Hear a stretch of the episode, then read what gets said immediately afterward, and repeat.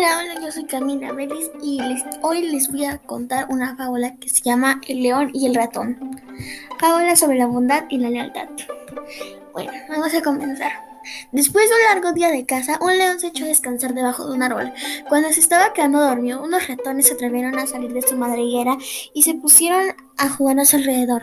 De pronto el más travieso tuvo la ocurrencia de esconderse entre la melena del león, con tan mala suerte que lo despertó. Muy malhumorado por ver su siesta interrumpida, el león atrapó al ratón entre sus garras y dijo dando rugido: ¿Cómo te atreves a perturbar mi sueño, insignificante ratón? Voy a comerte para que aprendáis la lección.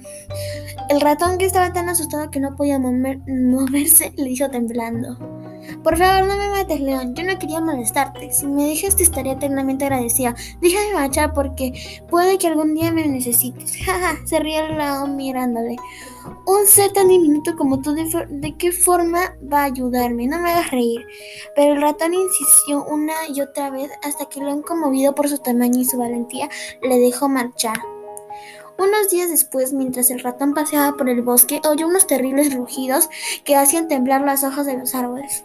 Rápidamente corrió hacia el lugar de donde provenía el sonido y se encontró allí al león, que había quedado atrapada en una robusta red. El ratón decidió apagar su deuda, le dijo.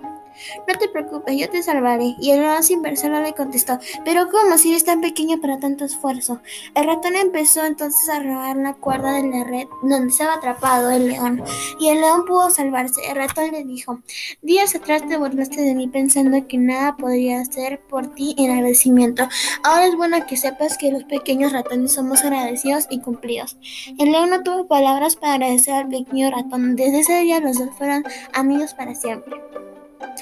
Y fin.